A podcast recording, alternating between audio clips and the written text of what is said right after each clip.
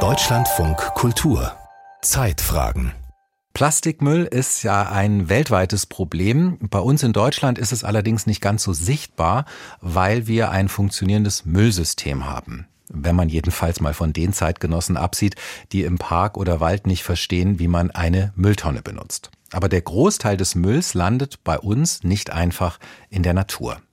Im bevölkerungsreichsten Land der Welt, da ist das anders. Indien ist voller Plastik- und Verpackungstüten.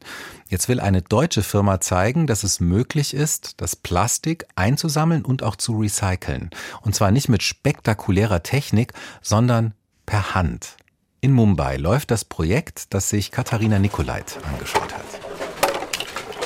In dem kleinen Recyclinghof am Rande der indischen Großstadt Mumbai trennen die Arbeiter den Plastikmüll von Hand. Verpackungen, zerbrochenes Spielzeug, Cremetuben. Den mit Abstand größten Anteil machen Wasserflaschen aus. Die Müllsammler halten gezielt nach ihnen Ausschau. Flaschen sind für die Müllsammler einfach. Sie können leicht eingesammelt werden, wiegen nicht viel und sie haben einen hohen Wert. Aber anderer Plastikmüll wie Verpackungen macht mehr Mühe beim Sammeln.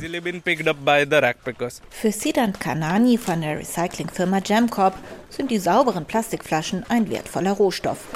Aus ihnen lässt sich ein hochwertiges Granulat herstellen. Anders ist es bei verdrecktem Plastik, das in einem großen Sack in der Ecke steht. Abfall gesammelt in der Natur. Dieser Müll muss gereinigt und aufwendig sortiert werden und er ist nicht so einfach zu sammeln. Deshalb müssen wir den Müllsammlern dafür mehr als den üblichen Mindestlohn zahlen. Das alles treibt die Kosten nach oben. Siddhant Kanani ist es persönlich wichtig, die Umwelt zu säubern.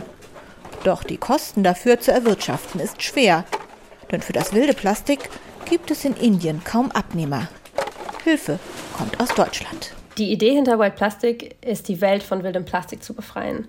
Weltweit liegen seit den 50er Jahren 6,3 Millionen Tonnen Plastikmüll in der Umwelt. Und davon kann einiges immer noch verwendet werden, also wieder recycelt werden.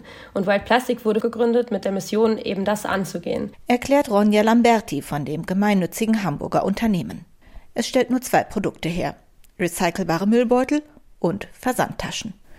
Der Rohstoff dazu kommt von Abfallverwertern aus Indien, Thailand und Indonesien. Wir arbeiten mit Ländern zusammen, in denen es keine ausreichenden Recycling-Systeme gibt. Das heißt, Menschen haben keine Möglichkeit, ihren Müll entsprechend zu entsorgen, sodass er häufig in der Umwelt landet und dort eben wiederum Menschen belastet, die Umwelt belastet, aber auch die Tiere vor Ort belastet. Und das ist genau das Plastik, was wir haben wollen.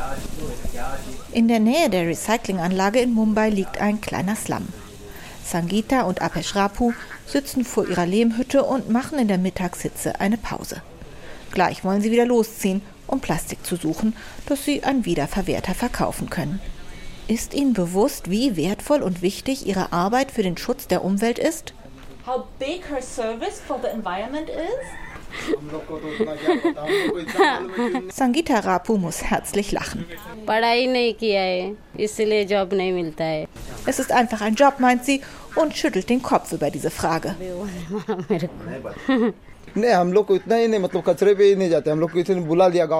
Das Wichtigste für uns ist es, Geld zu verdienen, um unsere Familien zu ernähren. Wir sammeln das, was in kurzer Zeit am meisten einbringt. Alles andere ist nebensächlich. Deshalb sammelt Apesh Rapu am liebsten am Straßenrand, wo der Müll in großen Haufen liegt. Nur wenn die Konkurrenz dort schon alles weggeschnappt hat, geht er in den Wald oder runter zu den Bächen.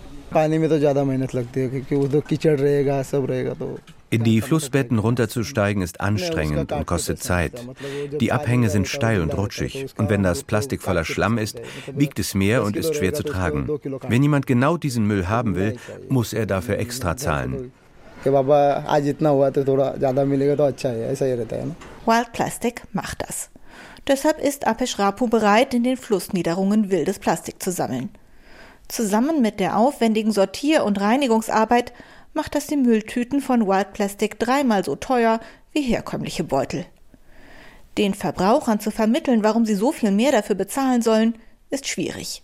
Eine der größten Herausforderungen ist, dass Neuplastik wahnsinnig günstig ist und es bisher auch politisch wenig Anreize gibt, auf recyceltes Material umzusteigen. wir verpacken unseren Müll gerade in Neuplastik, was eigentlich absurd ist. Die Skepsis bei potenziellen Kunden ist groß. Zu oft entpuppt sich werbewirksam versprochener Naturschutz als Greenwashing. Und ist der Ansatz, das wilde, weit gereiste Plastik zu recyceln, überhaupt umweltfreundlich? Ja, meint Ronja Lamberti und verweist auf eine Studie von Planet A. Und da wurde eben geschaut, ergibt das ökologisch Sinn, das Plastik einmal von Ländern wie Indien oder Indonesien bis nach Europa zu transportieren und dort zu Produkten zu recyceln. Und tatsächlich ist dabei herausgekommen, dass es eben ökologisch sinnvoll ist. Und deswegen wurde überhaupt gesagt, okay, dann machen wir das. Zurück in der Recyclinganlage in Indien. Wenn Siddhant Kadani mehr Aufträge von Wild Plastic bekäme, könnte er endlos Müll aus der Umwelt glauben lassen. Selbst in abgelegenen Gegenden liegt er überall herum. Also Wir hoffen, dass noch mehr Organisationen sehen, welche zusätzlichen Nutzen diese Arbeit hat und mit uns Partnerschaften eingehen. Denn wir arbeiten alle für dieselbe Sache, die Natur von Plastik zu befreien.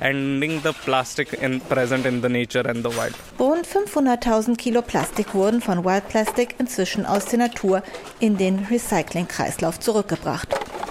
Angesichts der unvorstellbaren Mengen, die noch herumliegen und immer neu dazukommen, ein Tropfen auf den heißen Stein. Aber ein Anfang.